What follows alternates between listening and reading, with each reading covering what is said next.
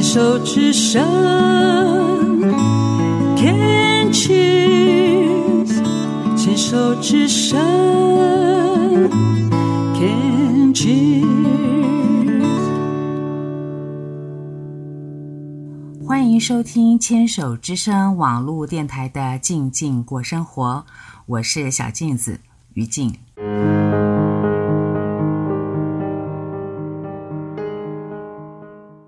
手作不只是动手做，手作有想象、有设计、有创造、有艺术。手作能暂时隔绝外界，只有自己的独处，只有和自己的对话。手作也能和好朋友一起讨论、学习、交心、放松，甚至呵 呵自己来体会吧。手作的迷人之处太多了。手作万岁！这个单元想把各种手作的迷人之处细细的说给大家听。手作迷听了会一直点头说：“没错，没错，我也是，我也是。”不是手作迷的朋友请注意，不是我要挖坑给你们跳，而是这些个手作坑实在太美妙、太有趣啦。六月初。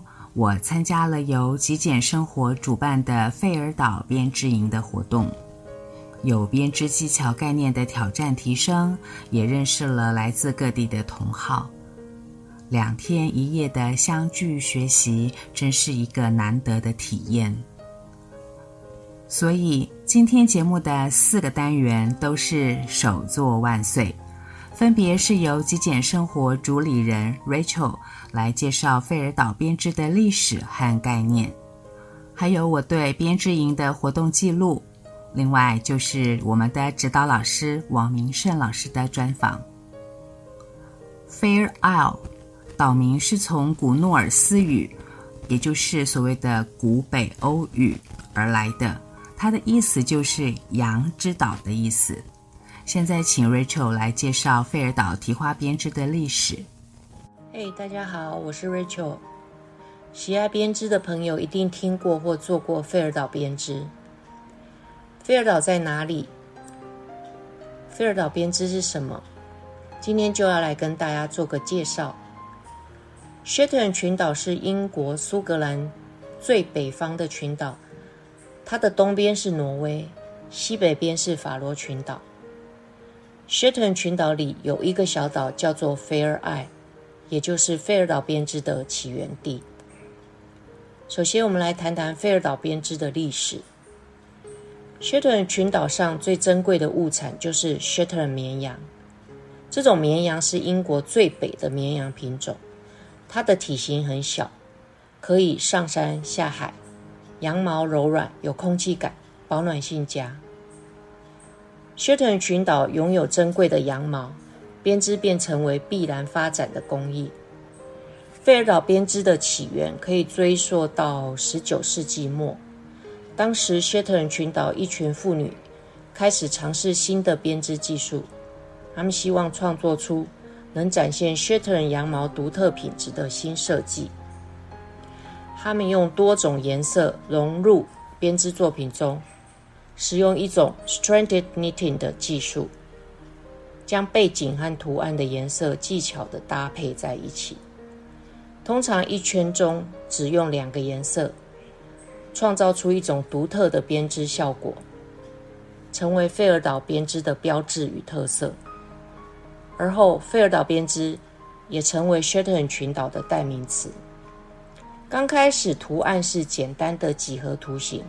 例如常见的圈叉图形、periods 图形，也就是重复的线条图形。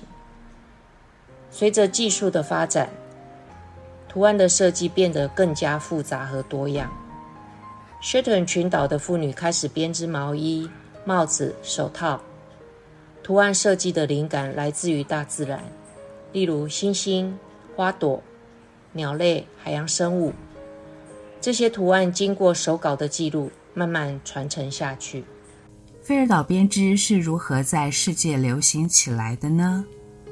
二十世纪初，菲尔岛编织的流行拓展到雪特伦群岛以外。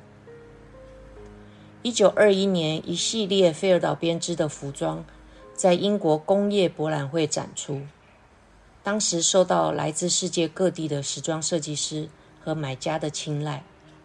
那同一年，当时的威尔士亲王，也就是后来的爱德华八世，也就是温莎公爵，在一个公开的场合穿着费尔岛套头毛衣，让费尔岛编织受到了更多的瞩目。随着费尔岛编织越来越受欢迎，它成为薛特兰群岛蓬勃发展的家庭手工业。编织工主要是妇女，把他们的编织作品出售给当地的商店和游客。作品复杂的设计和高品质，让这些产品备受喜爱。费尔岛编织持续流行，在一九三零年代，时尚圈接受了这种风格。像 Coco Chanel 等这些知名的设计师，对传统费尔岛图案做了自己的诠释。到今天，薛特兰群岛和世界各地的编织者持续做着费尔岛编织，图案不断演变。各地的设计师在设计新的配色和风格时，还是非常尊重费尔岛的传统跟历史。接下来，我想跟大家谈一谈传统费尔岛编织的技法。它的技法有几个重点：第一，它使用的是三头双头直棒针，也就是我们说的 DPN，或者是轮针做圈织，所谓的圆形编织。第二，在圈织的时候全部织下针。它不织上针。第三，配色的部分，每一圈只用两个颜色，而且每个颜色的针目不会太多，通常不会超过五针，避免背面的度线容易被勾到。第四，使用 stick 的技法，S T E E K 这个字来自于苏格兰语，意思就是 stitch。或 to close shut，那它的做法是，在编织的时候，借由增加一些针目，穿过袖口、领口的开口或者外套的门襟，在不间断的情况下继续做圈织，等主体完成以后，做好针目的固定和防护，再从增加的针目中间剪开，做出袖口、领口。或门襟，然后将剪开的周围做缝合，来完成作品。最后，Rachel 谈到了费尔岛编织的保存和推广。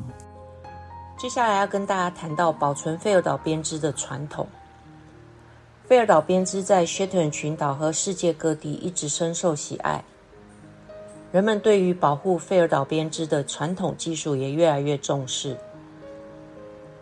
薛特兰群岛的编织团体和组织努力向岛上的下一代编织者传授这项技术，并推广使用当地的薛特兰羊毛。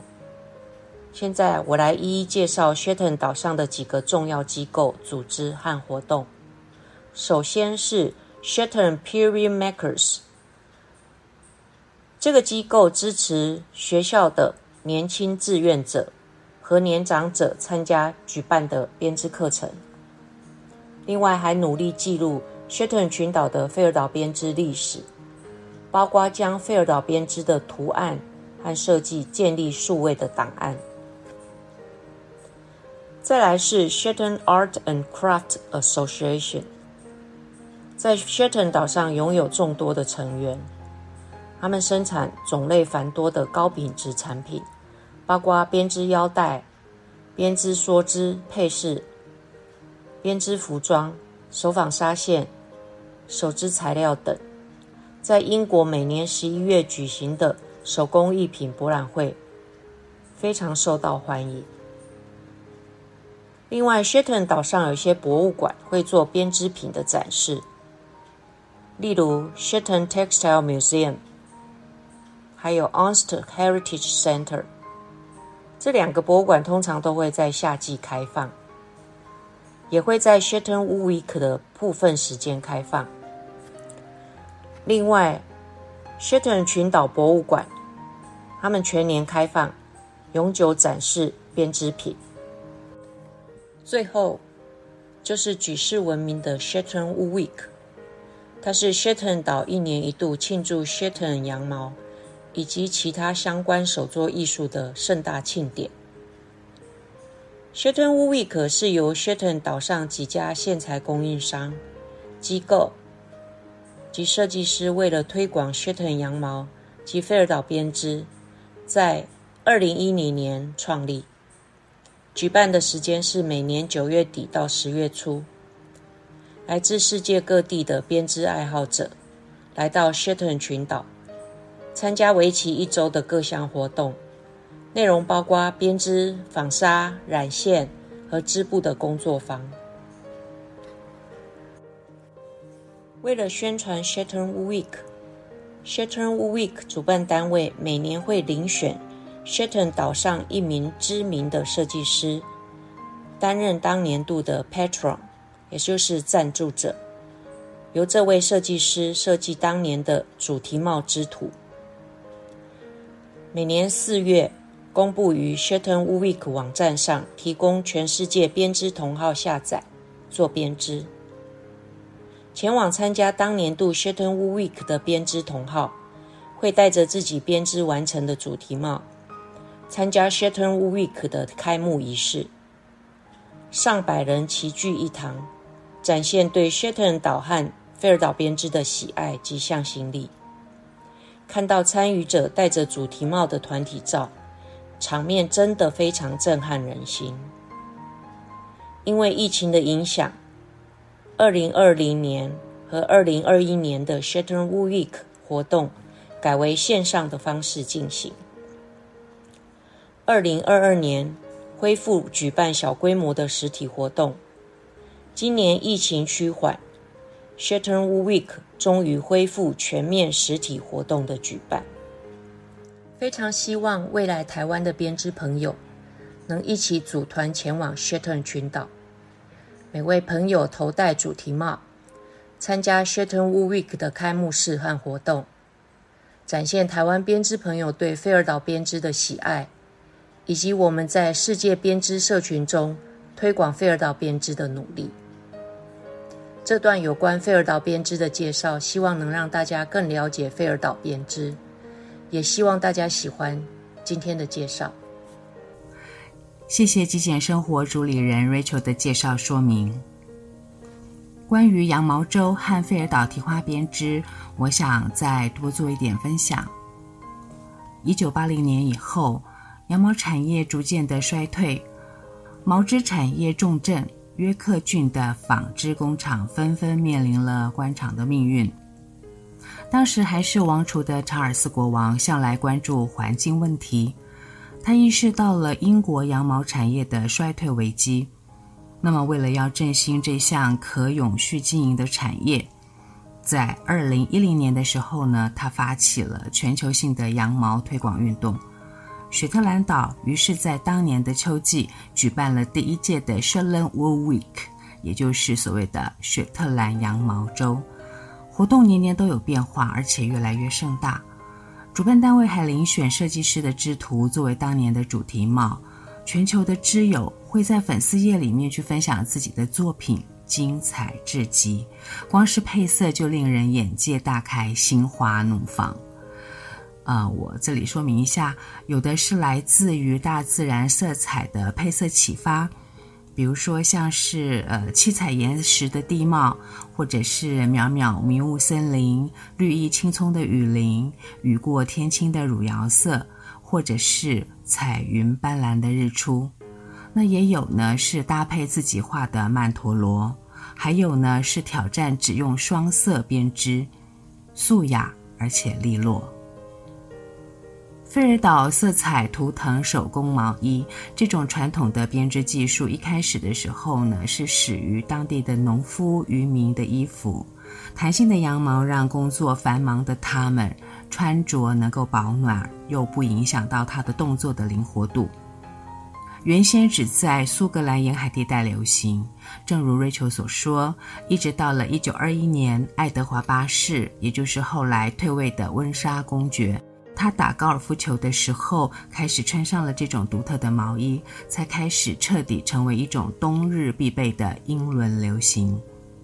夏绿蒂公主在两岁的生日照片上面呢，穿的就是经典的费尔岛毛衣外套。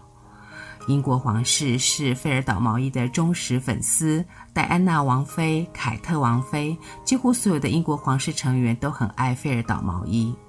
此外，时尚的品牌，例如 Miu Miu、啊、Ralph Lauren、呃 Vanessa Bruno、Zara、Esprit 等等，冬季服饰当中都少不了费尔岛提花编织的复古文艺、清新英伦风情。